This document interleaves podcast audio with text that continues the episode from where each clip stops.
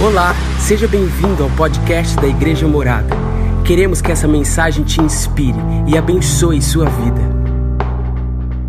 Bom, glória a Deus. Uh, nós começamos uma série semana passada chamada uh, Som do Jardim. Tá aí a, a, imagem Som do Jardim. Quem esteve aqui uh, ou assistiu pelo YouTube essa mensagem? Esteve aqui ou assistiu? Levanta a mão, vamos ver, só para saber. A grande maioria, amém. Para quem não esteve, nós começamos uma série semana passada, e nessa série, o qual é o tema central? Nós estamos desvendando, né, compreendendo pela meditação nas Escrituras, quais eram os sons que foram liberados naquele ambiente da criação. O homem, vamos colocar aqui um, um, um, aspas aqui, o homem original, a primeira ideia de Deus foi criada, ali representada por Adão e representada por Eva. Uh, eles puderam provar de um ambiente do jardim, um ambiente da plena presença de Deus em abundância. Eles foram, cria, eles foram colocados, a existência deles iniciou dentro desse ambiente de abundante presença. E dentro desse ambiente de abundante presença, a gente pode destacar que alguns sons eram emitidos naquele lugar. E compreendendo esses sons, a gente consegue compreender alguns princípios, alguns posicionamentos que devem nortear a nossa vida. Na primeira mensagem, eu quero recomendar a você depois escutar essa mensagem, se você não ouviu, no YouTube já está disponível. Na primeira mensagem, nós falamos sobre os sons de Deus. 14, 15 sons que Deus liberou, é, é 90%, 95% deles eram sons onde Deus liberou uma palavra e um deles era o som do sopro de Deus. Nós falamos sobre a identidade, falamos sobre Deus estabelecendo ah, ah, quem o ser humano era, o propósito do ser humano, a, Deus é, deixando claro que Ele é a fonte de provisão do ser humano, que Deus é só para a inspiração dele dentro de nós, que Deus é um Deus pró-família, pró-relacionamento, amém? Então, pelos sons que Deus emitiu, a gente consegue compreender que Ele estava estabelecendo algo, Ele estava destacando, deixando claro algo, o ambiente sonoro que deveria nortear as nossas vidas, que deveria encher as nossas vidas, as nossas casas, as nossas famílias. Pelo som de Deus, como Senhor do jardim, a gente então compreende, como senhores dos jardins das nossas vidas e das nossas casas, quais sons nós deveremos, deveríamos emitir. E na mensagem de hoje nós não vamos falar dos sons de Deus, mas nós vamos falar dos sons dos homens. Então, tanto o homem quanto a mulher emitiram alguns sons nesse ambiente do jardim, e é evidente que a, até que o ser humano fosse retirado do jardim, o ser humano passou pelo pecado, e muito vai nos interessar os sons que, ele, que tanto o homem quanto a mulher emitiram antes da queda. Depois da queda, ainda que tenha aquele curto período de momento que eles permanecem no jardim para depois ah, ah, provarem da sua sentença de serem retirados do jardim, ali já vai ser um, um, uma figura do homem caído, da mulher caída, e não é isso que nós queremos nos ater. Nós queremos nos ater àquela figura original, aquelas, aquelas primeiras palavras e posicionamentos e sons que aquele ser que foi criado por Deus, em compatibilidade com a presença dele, emitia. Descobrindo isso, a gente consegue compreender um pouco mais, desvendar um pouco mais os mistérios da redenção, ou seja, o alcance da graça. Quando nós falamos do ambiente do jardim do Éden, irmão, nós não estamos querendo trazer apenas aqui uma história bíblica, mas quando Jesus Cristo morre no nosso lugar naquela, na cruz do Calvário, ele restaura essa possibilidade de vida com Deus. E hoje em Cristo, nós podemos provar uma vez mais desse ambiente da presença do jardim. Jesus ele nos ele, ele reconectou cada um de nós que crê no nome dele com esse ambiente do jardim. Então a verdade da presença de Deus, que era algo abundante no jardim, hoje se torna real na vida de todo aquele que crê em Jesus. Quem crê em Jesus aqui? Glória a Deus. Por isso que nós destacamos tanto esse projeto de redenção e restauração mediante Jesus Cristo. Ele restaura a condição original, restaura o plano original, a ideia original de Deus. Então, olhando para o jardim, a gente consegue entender o que Deus tem para nós hoje. Glória a Deus. Basicamente, nós vamos identificar oito sons emitidos pelo homem ou pela mulher. Quando eu falar que homem, significa homem e mulher, amém? Oito sons, basicamente, quatro deles acontecem até o momento da queda, e outros quatro acontecem depois da queda. Só para a gente tomar conhecimento, tomar nota rápida. Os quatro depois da queda, que a gente não vai ocupar muito tempo, são basicamente três declarações: do homem e da mulher, e por último, a última declaração do homem para a mulher. As primeiras três depois da queda falam sobre uma transferência de responsabilidade. O homem dizendo: Olha, a mulher que tu me deste a mulher dizendo: olha, foi a serpente que, que, que, que, que me, me, como é que eu posso dizer assim, que me tonteou aí, que me, me enganou. Então você vai perceber que uma das marcas da queda no ser humano é a transferência de responsabilidade. Repete comigo: transferência de responsabilidade. Meu irmão, nos nossos dias nós temos uma tendência a tentar culpabilizar alguém, a encontrar o culpado de algo. E deixa eu te dizer uma coisa: Deus não te criou para ser vítima, ou melhor dizendo, Deus não te criou para assumir uma mentalidade vitimista. Amém? É um bom termômetro para você perceber se sua vida está alinhada com a queda ou com a restauração em Cristo. Toda vez que você começa a se enveredar na transferência de responsabilidade, onde você, ao invés de encontrar solução, você fica querendo encontrar culpado e só para transferir culpa, meu irmão, isso como marido, isso como mulher, isso como filho, você está absorvendo o seu passado debaixo da queda, e você não foi criado para ficar debaixo das marcas da queda, você foi criado para se assentar à mesa, conforme você cantou agora há pouco, amém? Glória a Deus essa transferência de culpa. Eu não estou dizendo que não existam circunstâncias nas nossas vidas nas quais nós venhamos a ser vítimas. Isso acontece, ok, gente? Existem circunstâncias que nós fomos a vítima da história. Eu estou falando sobre uma mentalidade vitimista, onde você constantemente fica atribuindo as suas falhas, fracassos, derrotas, incertezas, insegurança a terceiros ao invés de bater no peito e começar a avançar na sua vida segundo o plano de Deus. Quanto mais você gasta tempo da sua vida transferindo culpa, ah, buscando culpados, se lamentando, você está perdendo tempo de se alinhar com Deus e viver o que Ele tem para a sua vida. A transferência de responsabilidade é uma marca da queda, e isso a gente consegue observar, que são as primeiras declarações, os primeiros sons emitidos do homem caído. O último som antes do homem sair do jardim é o homem dando nome a Eva.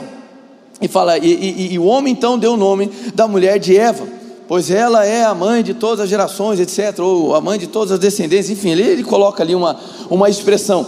E eu também não vou me ater muito a essa passagem, mas ela é uma passagem extremamente curiosa, daria outra mensagem, outra coisa que a gente poderia falar, porque mesmo o homem caído, mesmo o homem caído, ele ainda assim ele continuou tentando cumprir aquilo que Deus tinha falado com ele no princípio. Deus tinha falado para ele nomear, dar nome, certo?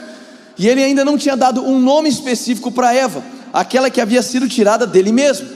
E ali mesmo depois da queda, ele dá um nome para Eva. Assim: ó, e ela será chamada Eva. E isso, meu irmão, mais uma vez, daria outra mensagem, mas só para a gente fechar e ir pra, direto para a mensagem agora. Isso mostra que, ainda que o homem tenha sido tirado do jardim do Éden, resquícios do jardim ficaram dentro do homem. Mesmo o homem caído, mesmo o homem que não está em Cristo, ele tem uma sede por significado existencial. E é por isso que todo ser humano ele se questiona de onde ele veio, por que ele existe e para onde ele vai. Esses são questionamentos existenciais. Por que é que eles existem? Porque existem resquícios do jardim dentro do homem.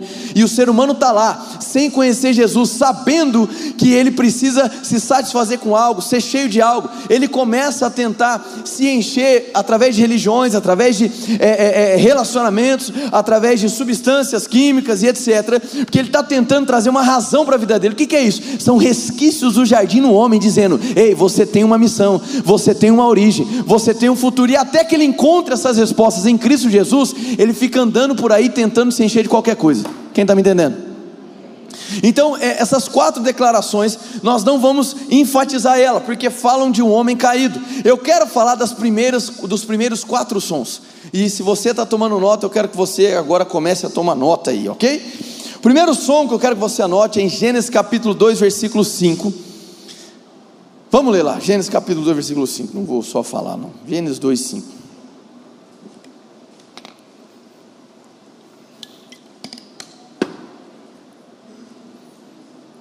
Gênesis 2, 5. Gênesis 2, 5 diz assim: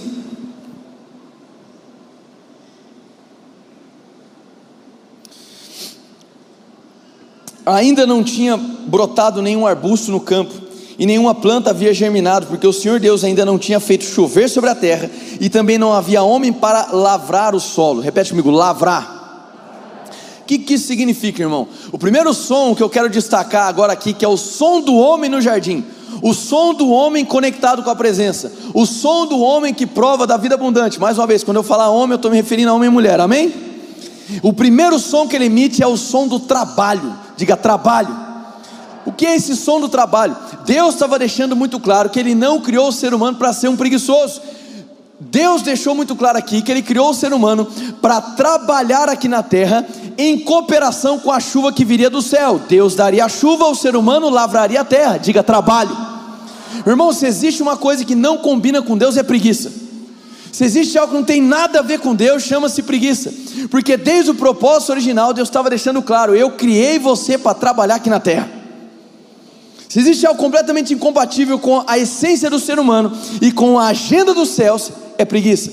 Eu sei que tem gente que tem uma ideia assim, não, porque vai chegar o dia de eu viver na eternidade. Aí quando chegar na eternidade, tudo que eu vivo aqui na terra acabou. Porque tem uma ideia de que a eternidade é ficar pendurado numa rede celestial nos céus comendo uva pro resto da vida. Pro resto da vida não, não vai ter resto, né? Para toda a vida. Pensa que morar no céu, a eternidade, é uma aposentadoria da terra.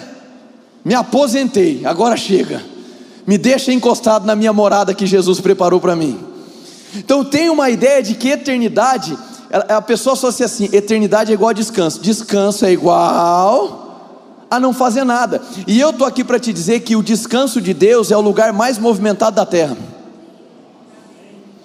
Por que isso? Porque a gente tem uma ideia de que descanso de Deus é eu vou ficar parado e não vou fazer nada e Deus vai fazer. Não, não, não, não. Descanso de Deus significa se deixar ser levado pelos rios de Deus. Enquanto você tenta é, ir contra o rio, você está gastando força do seu próprio braço. E quando você descansa, você não está ficando preguiçoso. Você descansa para ser tomado pelo rio de Deus. E o rio de Deus é a coisa mais movimentada que pode existir nas nossas vidas. Se você está achando que descansar no Senhor é ficar parado e apenas dormir, irmão, você está muito enganado. Descanso no Senhor é trabalho, mas é o trabalho na velocidade do Espírito, no ritmo do Espírito, no planejamento do Espírito e na inspiração do Espírito. Glória a Deus. Então deixa eu dizer uma coisa: você não foi criado para ficar parado, você foi criado para trabalhar. Diga trabalho. Você precisa entender que essa, essa atitude de trabalho, de lavrar a terra, ela produz um som, ela vai gerando um som. Mas o que está querendo dizer com isso, pastor? Eu estou querendo dizer que o chamado que Deus te deu, o talento que Deus te deu, quando ele é colocado em prática, ele gera um som. Por isso que o chamado nunca morre em você. O chamado que Deus te dá, quando ele é operacionalizado, ele vai alcançar outros porque sempre que você coloca a mão na terra para trabalhar, debaixo da chuva de Deus, o som do trabalho vai começar a alcançar as pessoas que estão ao teu redor. O chamado ele nunca morre em você. O chamado, na verdade, ele passa por você para alcançar outros. Você foi criado para trabalhar aqui na terra. E tem mais, irmão, e tem mais. Não importa qual é a perspectiva escatológica que você tem. O que eu quero dizer com isso? Eu não sei qual é a linha de pensamento do fim dos tempos que você tenha, mas qualquer uma delas, qualquer uma, qualquer uma, vai concordar que lá no final da história de Apocalipse, que Jesus vai voltar e a terra vai passar por um, um refinamento, ela vai ser totalmente transformada pelo fogo. E aí virão novos céus e nova terra, e essa será chamada Nova Jerusalém. Espera aí então, eu achava que eu ia morrer, ou Jesus ia voltar me levar para o céu para viver a eternidade no céu. Não. Jesus volta, você assume um novo corpo, um corpo glorificado, e você vai vir reinar aqui na terra. Amém? Ah, pastor. Estava certeiro, certeiro que eu ia para o céu. Não importa a linha escatológica, talvez você não leu até o final. Mas no final, aqui a terra é transformada e você vem habitar é aqui, porque os céus são do Senhor, mas a terra ele deu aos filhos dos homens. Deixa eu te dizer uma coisa: você se acostumou com a ideia de ir para o céu, mas Deus não te deu uma agenda, uma programação de ir para o céu. Posso falar um negócio? Você não fica chateado? Deus não te quer no céu. Deus te chamou para trazer o céu para a terra. É outra coisa, é outra agenda. Se a sua expectativa está, eu quero ir para o céu, eu quero ir para o céu, eu quero ir para o céu, a sua expectativa está toda errada. Você tem que se alinhar com os céus e entender que Deus está dizendo: não, não, não, não, queira implantar o céu na terra. Eu te coloquei para trazer o céu para a terra, eu te chamei para trabalhar, cooperar com a chuva que vem do céu para a terra. Se Deus te quisesse no céu, você já estava lá, meu filho. Fica até com medo de falar amém, amém, amém. Então, no final das coisas, a gente vem para a terra. Tá, pastor, mas o que acontece com quem morre hoje? Não vou ficar é, detalhando muito. Mas, basicamente, pelas Escrituras, espírito e alma, hoje, eles, ah, ah, de acordo com o que a pessoa decide em vida em Cristo, ou não em, ou não em Cristo, ela pode ir para o céu, espírito e alma, ou espírito e alma podem ir para um lugar de tormento, para o Hades, o inferno. Agora, essas pessoas que estão no céu hoje, espírito e alma, elas também, no grande dia do Senhor, elas também passarão por um processo, uma doutrina básica nas Escrituras, onde os mortos serão ressuscitados. E esses que estão nos céus, espírito e alma, que estão lá hoje provando dessa eternidade nos céus, eles assumirão novos corpos e virão para onde? Para a terra. Então, se tem uma coisa que a eternidade não tem nada a ver, é com preguiça, irmão. Porque nós fomos chamados para trabalhar, Deus colocou uma essência em nós de trabalho, mas não é qualquer trabalho, eu estou falando do trabalho onde você reconhece o dom e o talento o chamado de Deus que é dado para você e que debaixo da chuva do Senhor gera um som, o som do trabalho que alcança quem está ao teu redor. Quem pode dar um amém? E é por isso que a nossa igreja cultiva o que eu vou dizer agora e que eu acredito que toda igreja deveria cultivar, que é a perspectiva de que esse som do trabalho não deve ser restrito ao templo religioso. Porque nem todo mundo foi chamado para estar aqui onde eu estou. Deus está multiplicando púlpitos pelas áreas da sociedade, porque o som do trabalho, o som do trabalho que era liberado no jardim, deve ser liberado na área da economia, na área da política, de arte e entretenimento, deve ser liberado, meu irmão, no business, deve ser liberado uh, na educação, deve ser liberado dentro das casas. O som do trabalho, que significa o quê? Alguém que reconhece que o dom, o chamado, o talento, as ferramentas vem do Senhor, tudo vem dele, e eu entrego diante dele, debaixo da chuva dele, para que comece a gerar esse ruído, o som do lavrar a terra. Você foi chamado para lavrar a terra, meu irmão. E esse som é responsabilidade sua, não é responsabilidade de Deus. Não é Deus quem vai fazer esse som ser propagado, é responsabilidade minha e sua. Quem pode dar um amém por isso? Então, aí, você foi chamado para trabalhar. Amém? Esse é o som do trabalho. É a cooperação do ser humano aqui na terra com um Deus que vem dos céus. Fala assim, poxa, mas eu aprendi que eu sou um com Jesus, e Jesus ele está lá sentado à destra de Deus, então este é o meu lugar. Exatamente, essa é a sua posição espiritual. A Bíblia diz que assim como Ele é, nós somos. A palavra de Deus vai, vai nos dizer em Efésios capítulo 1, do versículo 20 em diante, que nós estamos assentados com Cristo em regiões celestiais. Nós estamos no terceiro céu em Cristo. Essa é a nossa posição espiritual. Mas e o nosso chamado? É desenvolvido aqui na terra. Amém? Então você não vai desenvolver um chamado de Deus no terceiro céu. No terceiro céu é a tua posição. Você desenvolve um chamado aqui na terra. Quando Deus delimita os firmamentos e coloca o homem entre um firmamento e outro, Ele estava delimitando a sua esfera de atuação do chamado, é aqui.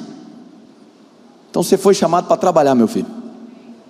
Um amém. Mas tá bom, a gente vai até o fim. Segundo som. E aqui é onde eu vou ficar bastante tempo. Vai lá para Gênesis capítulo 2, versículo 19.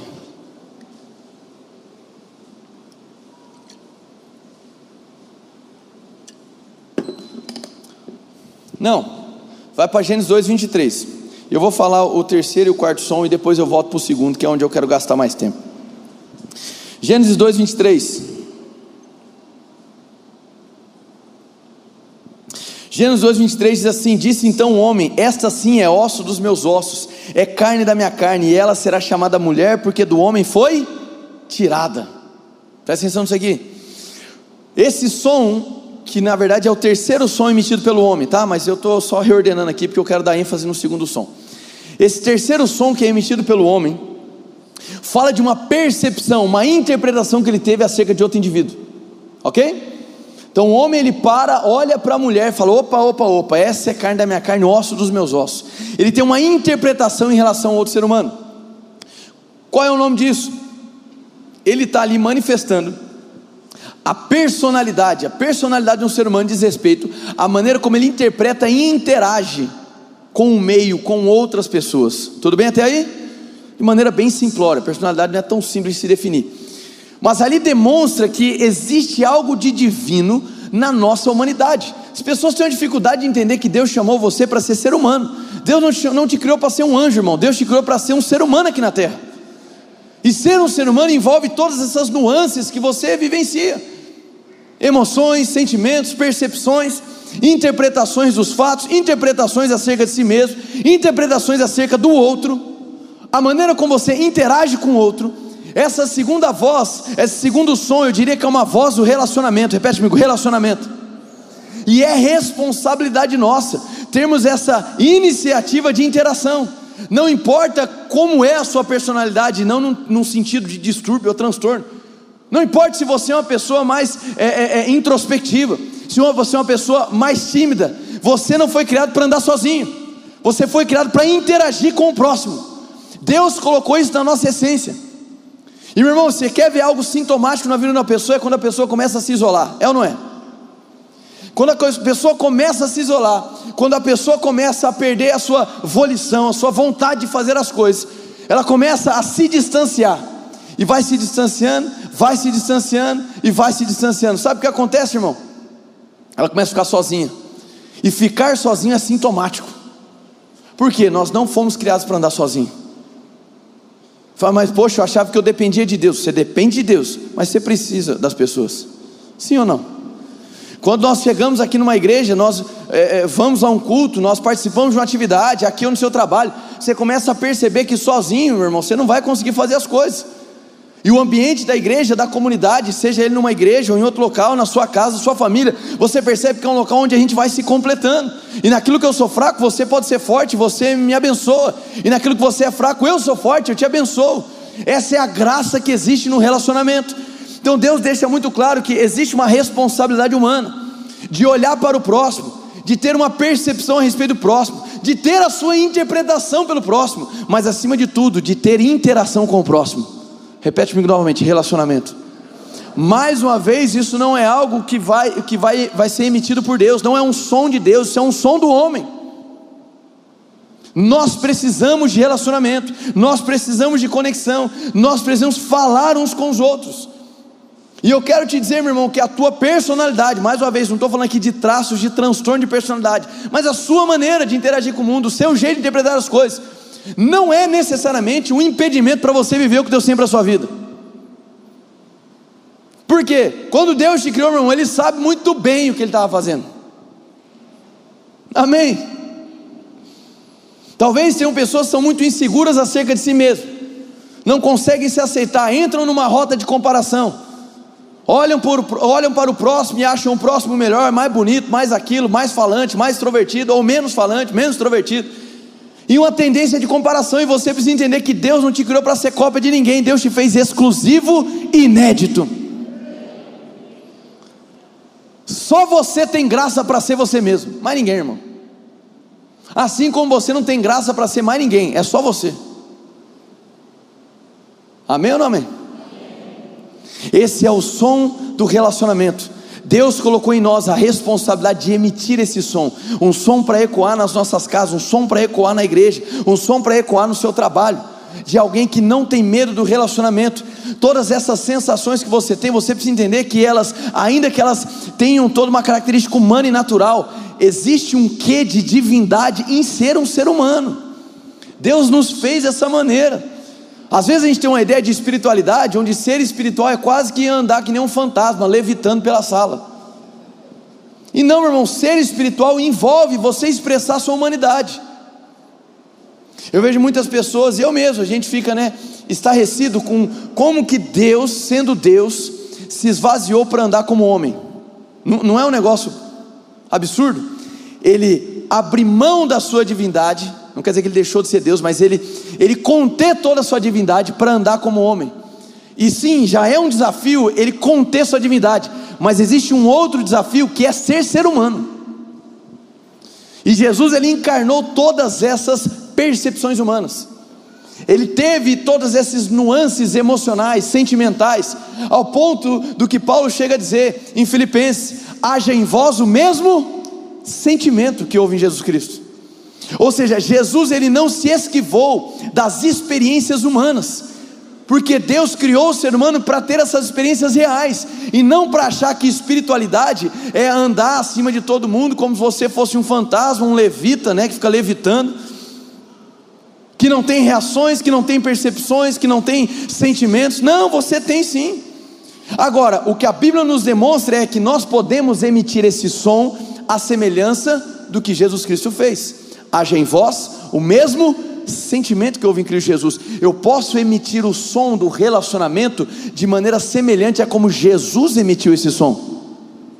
Você está aí ou foi embora? Glória a Deus. Quarto som, que não é o último, que a gente vai voltar para o segundo. Esse som ele é curioso, eu não vou gastar muito tempo nele. Mas esse som está em Gênesis capítulo 3, se você quiser abrir lá. Gênesis capítulo 3, no versículo 6. Falou do, fala do momento onde, é, onde a mulher toma para si do fruto, prova e dá para o homem, que também prova, e depois começa todo o relato da queda do homem. Esse ato de provar algo, esse ato de, de degustar algo, não se sabe exatamente se esse fruto era uma verdade espiritual, se esse fruto era algo a, a, do qual você poderia mesmo sentir fisicamente com seus lábios, enfim, não, não interessa. O que eu posso já te garantir que não era uma maçã, amém, irmão? Tem gente que fica achando que é uma maçã, é a maçã, pastor, aquela empresa de tecnologia é do Satanás, é a maçã mordida, é a serpente ali. Quem compra o celular está endemoniado a marca da besta, né? Igual do Pix. O Pix agora é o Satanás agora. Não, irmão, usa o Pix, é uma benção, amém? Para com essa neura, pelo amor de Deus. Mania de querer atribuir ao diabo aquilo que é inovador, pelo amor de Deus, gente, né? Então, não, não era uma maçã, mas era um fruto. A Bíblia não diz que era uma maçã, que era, sei lá, era um fruto, irmão. E ela provou. Houve um som nessa degustação, houve um som nesse provar. E o homem caiu em, em, de maneira subsequente. Tá, mas por que, que eu estou exaltando esse som? Porque esse som, ele cela a liberdade que Deus deu ao homem. Claro que ali naquele momento, o homem e mulher usaram de maneira equivocada essa liberdade. Mas isso mostra para nós o quão íntegro e bom o nosso Deus é. Ele, ele confiou ao ser humano a responsabilidade da terra, ele deu a autoridade da terra para o ser humano, e ele deu essa capacidade de escolher para o ser humano. Nós somos uma igreja que acreditamos na capacidade que o ser humano tem de escolher o seu caminho. E isso não fere em nada a soberania de Deus. Por quê? Deus é completamente soberano e Deus não é preso, limitado ao tempo e nem pelo espaço. Afinal de contas, antes do espaço e do tempo existir, Deus já era. Amém, gente? Ele cria, Gênesis 1, ele está criando o espaço e o tempo. E a nossa cabeça, ela muitas vezes, muitas vezes não, tem muita dificuldade de entender isso. Por quê? Porque nós somos seres temporais e cronológicos. Nós podemos provar do processo de envelhecimento. E às vezes a gente tenta trazer Deus para essa cronologia dos fatos. E aí nós muitas vezes achamos que o livre-arbítrio seria uma situação onde a gente estaria privando Deus de ser soberano, como se o homem fosse soberano acima de Deus. Isso é um equívoco. Apenas um ser soberano seria capaz de criar o espaço e o tempo e mesmo assim não ser influenciado por ele. Então Deus, ele, ele não está situado no passado, nem no presente, nem no futuro, Deus simplesmente é. Amém, irmãos? Então Ele sempre sabe, Ele sabe todos os possíveis caminhos, de todas as possíveis decisões, diante de todas as possíveis opções na sua vida. Ele sempre sabe. Agora, Deus é tão maravilhoso que Ele sabe que se não tivesse deixado um fundamento, dando a liberdade de escolha para o ser humano, amor, obediência e adoração não seriam genuínos. Amor, obediência e adoração só podem ser genuínos quando você tem a oportunidade ou a possibilidade de não fazê-los. Então, aqui a gente entende que esse som da liberdade demonstra que o quê? Que Deus não nos criou como fantoches. Deus não nos criou como seres manipuláveis. Deus não nos criou como objetos. Deus nos criou como filhos. Deus já viu tudo, é evidente que sim. Agora, Ele dá para nós essa possibilidade de escolher o nosso caminho, dentro dessa esfera de espaço e tempo. E ele está fora dela, então ele não é limitado por nada disso. Nenhuma decisão, escolha sua é capaz de diminuir, diminuir a Deus. Diga, ele é soberano. Agora, ele concedeu para nós a capacidade de escolher. Existe um som que é nossa responsabilidade. Esse som da liberdade, ele pode ser emitido pelo homem. E você pode fazer bom uso dessa liberdade ou fazer mau uso, mas a responsabilidade é sua. Amém ou não amém? Glória a Deus. E isso em nada fere a soberania de Deus, mas é uma responsabilidade do homem.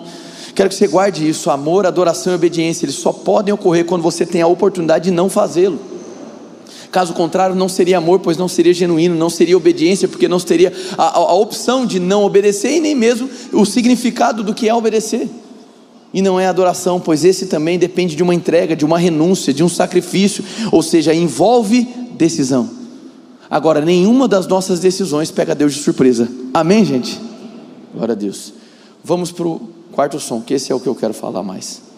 Vai lá para Gênesis capítulo 2, versículo 18, 19. Se você chegou lá, diga eu amo Jesus. Amém. Depois que formou da terra todos os animais do campo e todas as aves do céu, o Senhor Deus os trouxe ao homem para ver como este lhe chamaria. E o nome que o homem desse a cada ser vivo, esse seria o seu nome. Assim, o homem deu nomes a todos os rebanhos domésticos, às aves do céu e a todos os animais selvagens. Todavia não se encontrou para o homem alguém que o auxiliasse e lhe correspondesse. Olha para cá. Esse é, é o som que eu vou gastar a maior parte do tempo e onde eu quero te ensinar algo aqui. A gente falou então do som do trabalho, falamos do som da liberdade, ou som da escolha, falamos do som do relacionamento, e esse último som eu chamo de o som da fé. Repete comigo: o som da fé. E esse som da fé, ele envolve essa voz da fé, mas ele envolve também criatividade e autoridade. E é aqui que eu quero falar um pouco mais. Por que isso? Irmão, pare e pensa na cena. Tá lá, Adão é colocado na terra. E ele foi colocado já com as coisas criadas. E você pega de Gênesis capítulo 1, versículo 1, Deus que é criador, que vai trazendo toda uma característica ao ambiente que ele estava criando. Cria céus e terra. Aí ele vai lá, aí vem a luz, aí vem os animais, aí vem as cores dos animais, as cores das plantas. Deus é detalhista, ele é, ele é o artista mais perfeito que a gente possa imaginar. E ele vê tudo aquilo que ele crê e diz: Isso aqui é bom demais. Ele contempla o que ele havia feito. Por toda a Escritura nós vemos relatos sobre os montes que foram feitos pelas mãos do Senhor, pelas estrelas dos céus que são detalhes do dedo de Deus. Você percebe um Deus que, após celebrar um julgamento no tempo de Noé, ele coloca, ele estabelece como um sinal de uma aliança um arco-íris, ou seja, é um Deus que trabalha com as cores, é um Deus completamente artista, com uma capacidade de criação incrível, e ele cria Adão dentro de todo esse processo. Eu imagino Adão abrindo os olhos e assim: Uau, meu Deus do céu, quanta, quanta riqueza de detalhes, que Deus Criador, que Deus belo é esse, que foi capaz de criar cada animal com o seu porte, é, alguns com um tipo de tecido, outros com outros, alguns com algumas cores, outros com outras, uns que voam, uns que rastejam, uns que nadam. Meu Deus, quanto detalhe! Eu imagino Adão lá estupefato por ver toda, toda aquela criação de Deus. Meu Deus, isso aqui é um grande artista. Aí eu imagino Deus chegando lá de Adão e falou: Muito bem, gostou de tudo que eu fiz, viu só como eu sou criativo? Ali dá um cutucão no, no ombro de Adão e fala assim: Muito bem, agora chegou a sua vez, você vai dar o um nome para os animais. Da mesma maneira como eu criei tudo, eu deixei uma parcela da criação para você. Eu coloquei o meu DNA criativo em você. Então agora você vai começar a definir qual é o nome desses animais. Irmão, talvez você foi alguém que sempre se achou não criativo. Ah, eu não tenho criatividade, não tenho criatividade, não tenho criatividade, não tenho criatividade. Ok. Eu era assim também. Até que eu me deparei com as escrituras e eu percebi que, ainda que eu pense que eu não seja, Deus colocou em mim um DNA criativo. Você está aí ou foi embora? Talvez você não seja criativo na questão artística da coisa, com música, com moda, com cores, sei lá, irmão, eu também não sou. Com dança, com teatro, com pintura mas você carrega um DNA criativo, e dentro da esfera que Deus colocou, e dentro da área de atuação que Deus colocou, existem soluções criativas que vão brotar de você. Eu quero que você se sinta desafiado essa noite, aprovado esse empurrão de Deus batendo em você, dizendo assim: Ok, viu tudo que eu criei? Maravilhoso. Então, eu coloquei esse DNA criativo em você. Chegou, agora de, chegou a hora de você olhar para frente e começar a dar nome àquilo que eu criei.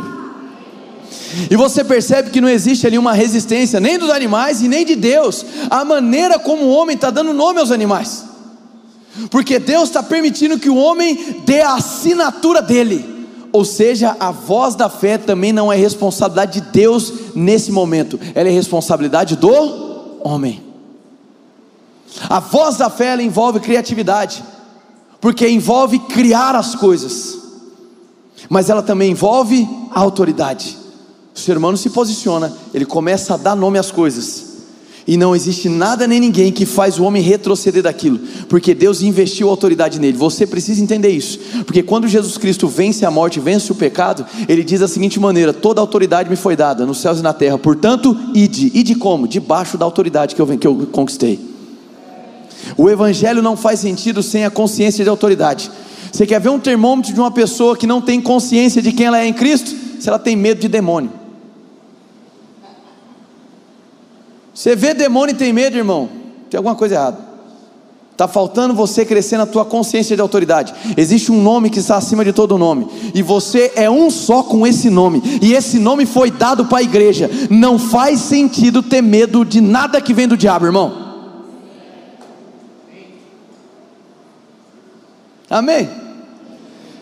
Então a voz da fé, ela envolve criatividade e ela envolve autoridade. Agora deixa eu dizer uma coisa.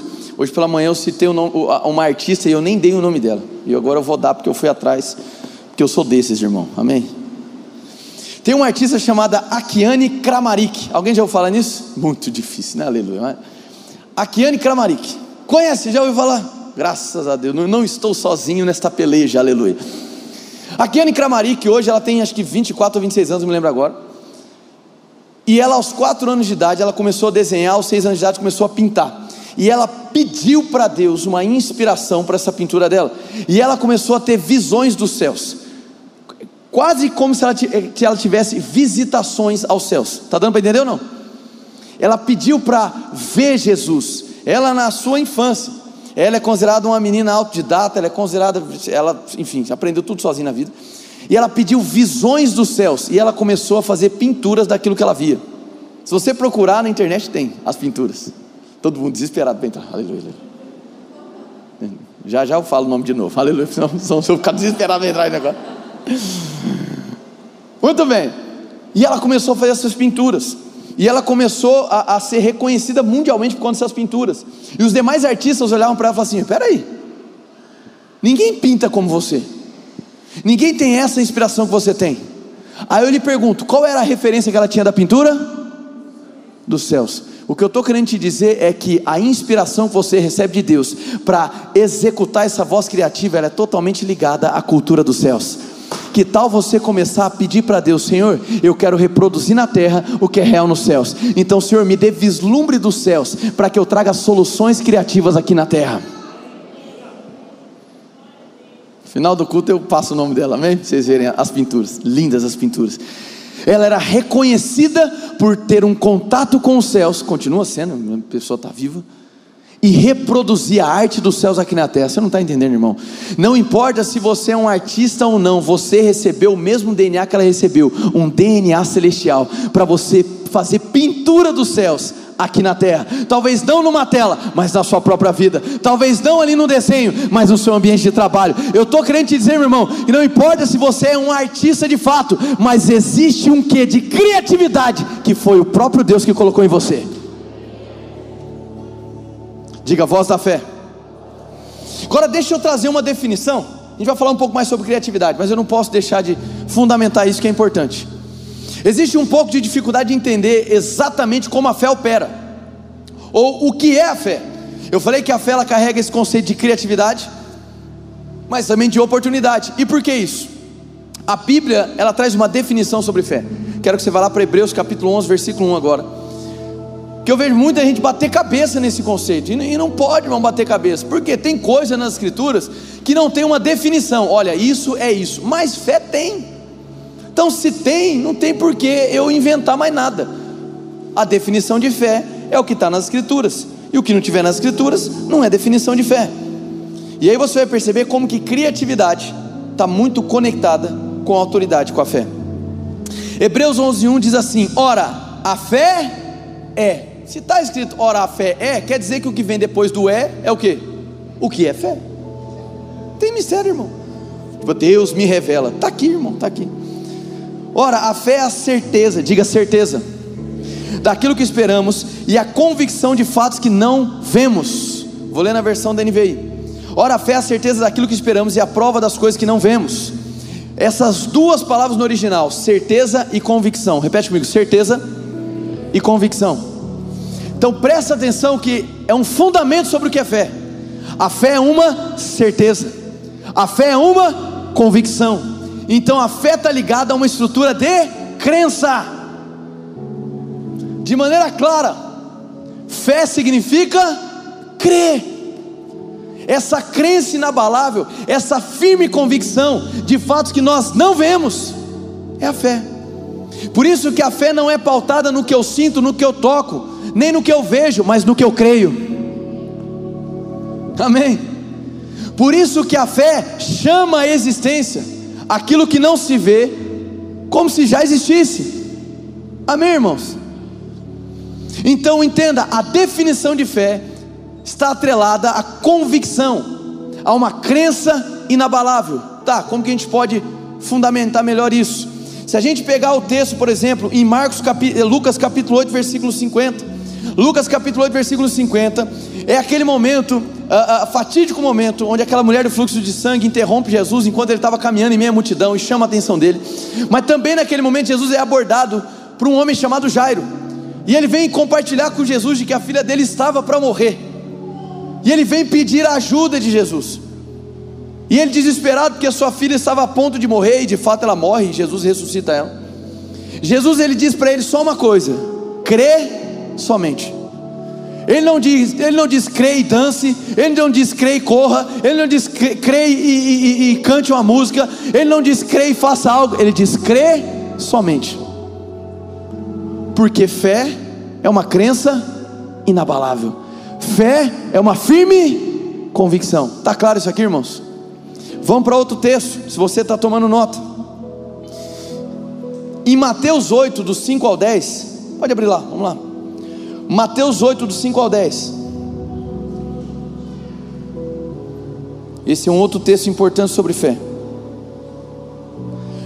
Mateus 8, dos 5 ao 10 diz assim: Entrando Jesus em Cafarnaum, dirigiu-se a ele um centurião pedindo-lhe ajuda e disse: Senhor, meu servo está em casa, paralítico, em terrível sofrimento. 7. Jesus lhe disse: Eu irei curá-lo.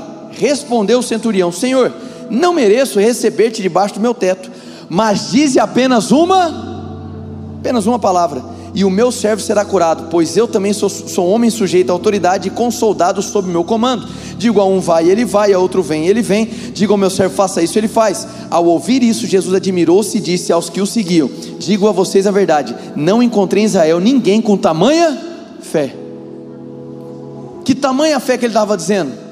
Na crença inabalável que aquele centurião tinha na palavra que Jesus disse. Então, fé por definição é crer somente. Amém, gente? Muito bem. Firme convicção. Agora, o que a gente precisa entender é como a fé é veiculada.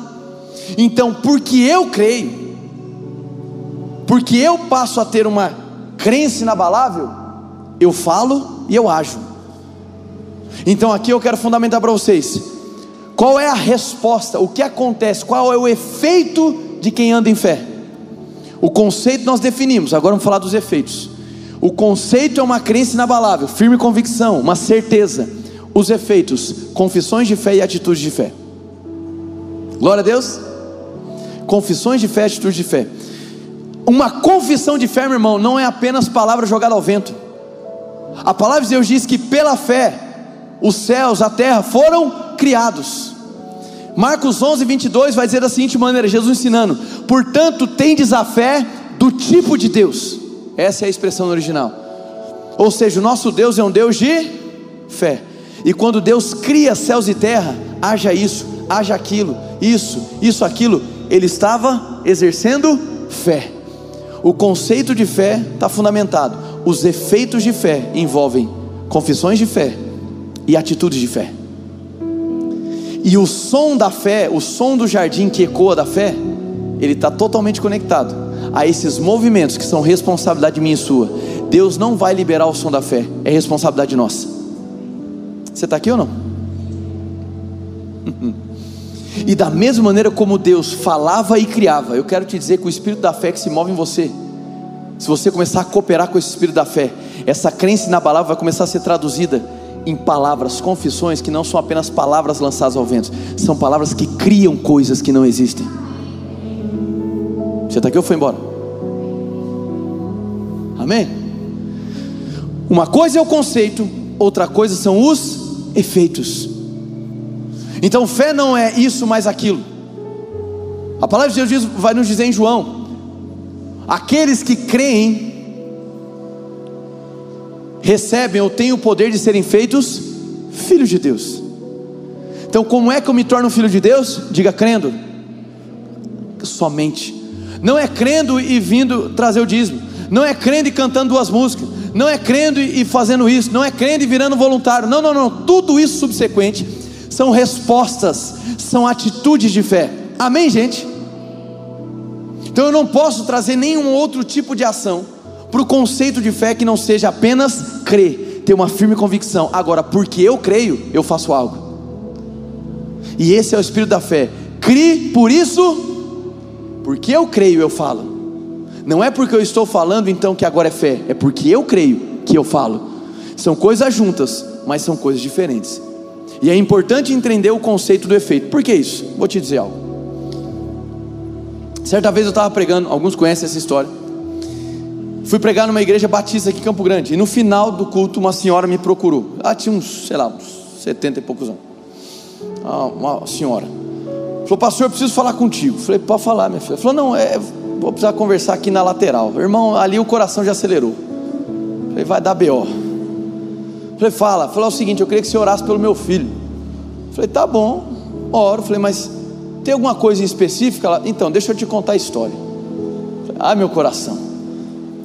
Ela falou, é o seguinte, meu filho sempre foi rebelde, viciado, desobediente. E aí eu orei para Deus. Falei, Deus, põe uma doencinha nele. Falei, fez o que, irmã?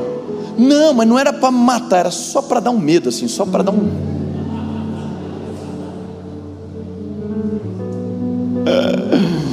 Falei, a senhora fez isso? Fiz.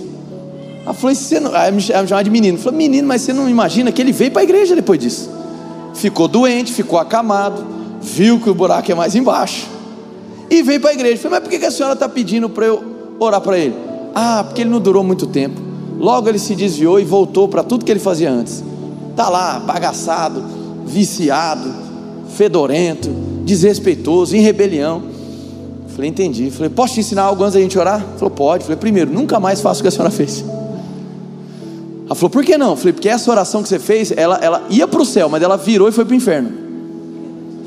Falei, nessa sua oração que é diálogo, você não dialogou com Deus, você dialogou com Satanás. Porque você orou achando que estava falando com Deus, mas você orou abrindo uma, uma brecha para que o diabo matasse a vida do seu filho.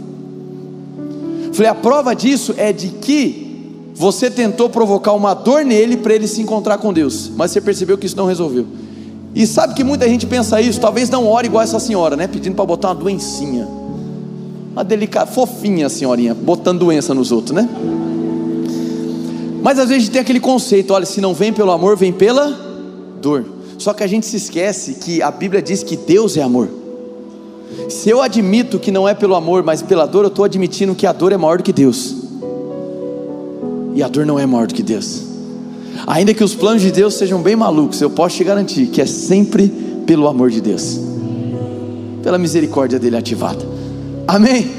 Eu disse: nunca mais faço uma oração dessa, porque diante da autoridade que você tem, você abriu uma margem de atuação para o inimigo ceifar a vida do seu filho. Mas agora nós vamos mudar isso aí. Falei, você quer ver seu filho restaurado? Falei, quero. Falei, a senhora tem a responsabilidade. Você é a, você é a filha de Deus na sua casa? Sou eu.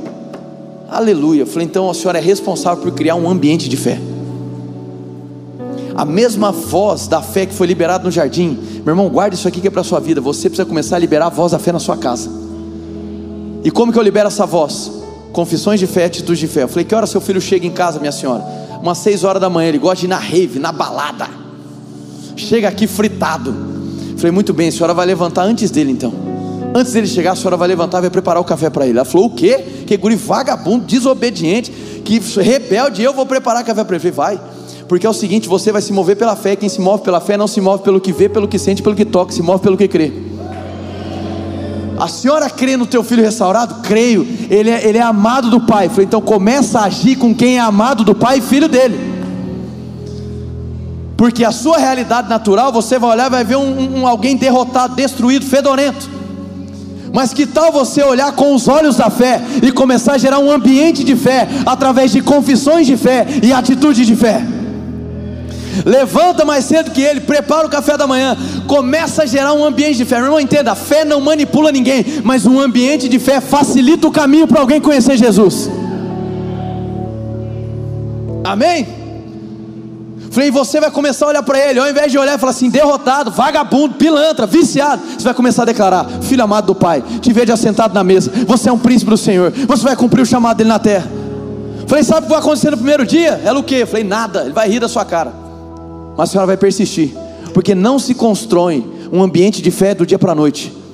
A senhora vai começar a ser intencional em liberar confissões de fé atitudes de fé, confissões de fé atitudes de fé, porque aqueles que se movem pela fé não andam por vista. Essa voz da fé carrega autoridade e criatividade. Qual é a área da sua vida que hoje está destruída? Vamos lá. Gênesis 1, 2. E a terra estava lá, sem forma e. Me ajuda lá, meu irmão, estou começando a terminar. Estava sem forma aí. E havia trevas. Três palavras do hebraico: Torru, Borru e Shosek. Essas três palavras significam caos, destruição, vazio, sem forma. Mas aí tem um detalhe: diz que o Espírito Santo de Deus pairava por sobre a face das águas. É ou não era assim? Então você tem um cenário de caos, você tem um Espírito pairando, mas até que o haja de Deus fosse liberado, nada acontecia. Eu te ensinei aqui que o nosso Deus é um Deus de fé, diga fé. Deus olha para aquele cenário, destruição, caos, e o Espírito pairando. Deus libera uma palavra, haja. Quando a palavra de fé é liberada, e se encontra com o Espírito Santo disponível, o que era caos se torna luz. Vamos lá que você não entendeu. Vamos lá, vamos lá. Você deu amém por tabela aí, filho. Presta atenção. Ó, qual área da sua vida está um caos hoje? Qual área da sua vida é uma destruição? Torru, borru, José que hoje na sua vida. Me diga, me diga. Qual área hoje? Talvez seja área conjugal, talvez área financeira, talvez área de chamado ministerial, talvez sua área profissional, talvez a relação com seus filhos, talvez a relação com seus pais. Qual área que você hoje olha e fala assim: Meu Deus do céu, isso aqui é o retrato do caos? Pois eu tenho duas notícias para te dar. Primeiro, o Espírito está pairando. O Espírito está em você, o Espírito se move em você, o Espírito se move através de você. O Espírito Santo está disponível, mas deixa eu dizer uma coisa: ele está esperando uma palavra. Que tal você começar a liberar uma voz sobre o caos, porque a semelhança do que Deus fez diante do caos, liberando uma palavra, haja luz, e a palavra se juntou com o Espírito, e o que era destruição se tornou luz, da mesma maneira nas nossas vidas. É por isso que Jesus ensina, Marcos 11, 22, tendes a fé do tipo de Deus. O que é a fé do tipo de Deus? Não se move pelo que vê, pelo que sente, pelo que toca, mas pelo que crê. A fé de Deus é criativa, aonde não existe nada, passa a existir, porque eu declaro, eu ando em fé, porque eu creio, eu falo porque eu creio, eu ajo. Essa voz que é liberada no jardim, essa voz da fé, é uma voz de autoridade e criatividade. Deus te deu um DNA criativo. Deus concedeu a você autoridade não pelo seu nome, mas pelo nome de Jesus. Qual é a área de caos na sua vida? Que tal começar a se posicionar em fé? Que tal começar a liberar confissões de fé? Que tal começar a ter atitudes de fé? Você está aqui ou não? Vou contar uma última. Essa eu não contei. Bônus da noite, aleluia. Amém? Teve uma vez, tinha um. Quanto foi isso? Não lembro agora. Alguns anos. Eu fui atleta por um bom tempo, irmão. Não parece, mas eu fui, aleluia. Amém? E aí, essa época eu já pregava. E eu fui inventar de, de, de jogar bola não sei e fui tentar. Quase semelhante ao que aconteceu sexta-feira passada, amém? E aí eu fui, e aí eu senti que jogando bola, meu joelho balançou na época. Eu falei, uai, tem alguma coisa errada. Senti que ele estava instável. Eu já fazia medicina na época, fiz umas manobras, falei, opa, acho que deu ruim, né? Acho que tem alguma coisa errada. Fui no médico, fizemos uma ressonância. Aí eu tinha um rompimento do ligamento cruzado anterior da perna esquerda.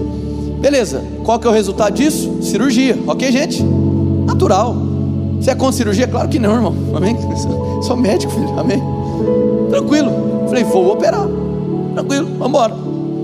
Na minha cabeça, quando eu saio do consultório, Deus fala comigo, não opera. Falei, uai. Falou, não opera. Na hora, irmão, vou ser bem sincero, na minha razão, eu pensei, bom, não sou mais atleta, não sou esse jogador de, de pelada tão bom assim também. Não vou precisar tanto desse joelho jogando bola. Falei, não vou operar, vou ficar na minha. Aí eu falei, mas sabe uma coisa? Se Deus falou para eu não operar, quer dizer que Ele quer me conduzir uma experiência diferente. Eu estou compartilhando uma experiência, eu não estou estabelecendo doutrina, amém, irmãos?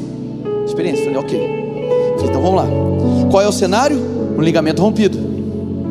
No que eu creio? Restauração. Olhei para meu joelho e falei assim: em nome de Jesus, eu declaro ligamento restaurado agora. Em nome de Jesus. Eu creio no que Jesus fez na cruz do Calvário. O Senhor me deu uma direção para não operar, então eu declaro meu joelho sarado. Joia. Sabe o que eu senti depois da oração? Dor. E por cinco, seis meses, eu pregava, era uma época que eu pregava muito nas assembleias, pregava todas as assembleias de Deus posso mais em Campo Grande, eu já fui, irmão. Amigo de todo mundo. Adoro, adoro, maravilhoso pregar. E eu pregava, eu pregava e sempre eu ministrava salvação, batismo, Espírito Santo, cura. E vocês já viram que às vezes eu dou uns negócios, faço uns pisão, faço uns negócios assim, já viu, né? Carnaval todo aqui. E quando eu fazia assim, eu sentia o joelho mexendo. Alguém já rompeu o ligamento, sabe o que eu estou falando? Alguém já? Olha lá, sabe? Você sente, irmão, faz, opa, voltou, aleluia. Você sente que ele mexe. Aí eu, eu pisava, eu sentia, eu sentia a dor. Mas aí toda vez que vinha a dor, eu lembrava de uma coisa: eu não me movo pelo que eu sinto. Eu não vou mover pela dor, vou mover pelo que eu creio. Eu já orei, então eu vou descansar. Pai, muito obrigado pela minha cura. Eu creio, Pai. Eu creio que Jesus é suficiente. Eu não vou mover pela dor. Eu creio que eu sou sarado. Cinco meses, meu irmão, pregando, é, pregando fé, orando em fé, vendo enfermo ser curado e com a dor que você não tinha noção. Até que um belo dia, irmão, eu regando a minha fé com gratidão. Até que chega um dia eu estou pregando numa Assembleia de Deus, aleluia, e eu dou outro pisão pum, quando eu dou, eu tenho uma sensação diferente. Aí eu peguei, eu pregando, encolhei, porque você não pude, fiz assim, ó, para mexer o joelho para ver. Ué, falei, não, não tá mais solto, não tá mais dançando. Aí eu acabei o culto, aquele negócio todo, já estava assim, rapaz, eu quero fazer o exame, quero fazer o exame, quero fazer o exame. Fiz o exame, irmão. Cheguei no médico, falei, tá aqui o exame novo. Ele falou, e aí, vamos operar? Eu falei, olha o exame primeiro. Aí ele olhou, olhou outro exame, olhou aquele exame. Falou, mas é seu isso aqui mesmo? Falei, é. Falou, mas onde estava rompido agora está restaurado. Você está aqui? Por que, que eu estou compartilhando a minha experiência? Para você entender que você não precisa se mover pela dor. Porque Deus te deu uma responsabilidade, autoridade e um DNA criativo para criar aquilo que não existe mais. Mas isso não é responsabilidade de Deus, é responsabilidade sua. Tem coisas que você está pedindo para Deus fazer, que Deus está voltando do trono para você, dizendo: opa, opa, opa, esse som é contigo, camarada. É hora de você começar a se levantar e começar a ter ações de fé, atitudes de fé, confissões de fé, que vão gerar um jardim de fé na sua casa, na sua vida e onde você trabalha. Para que você possa começar a provar de locais onde existia um caos e passe a existir restauração. Fica de pé no seu lugar, meu filho.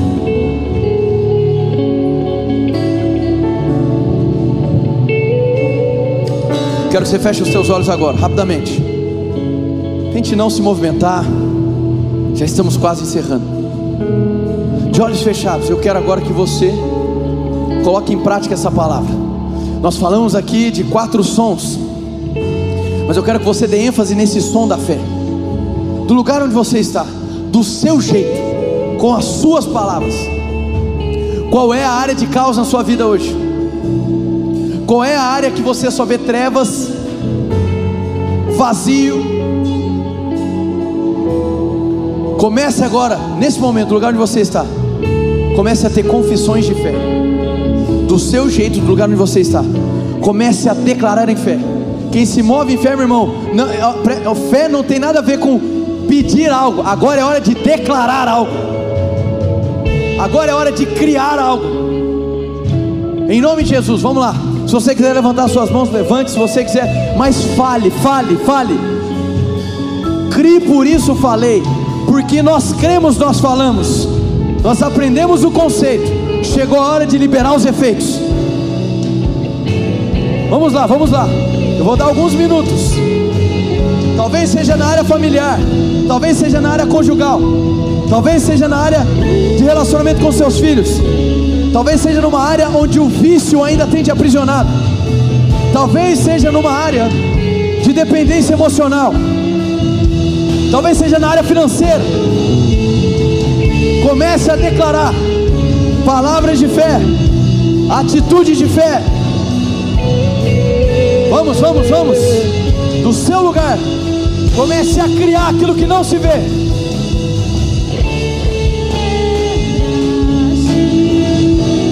Vamos!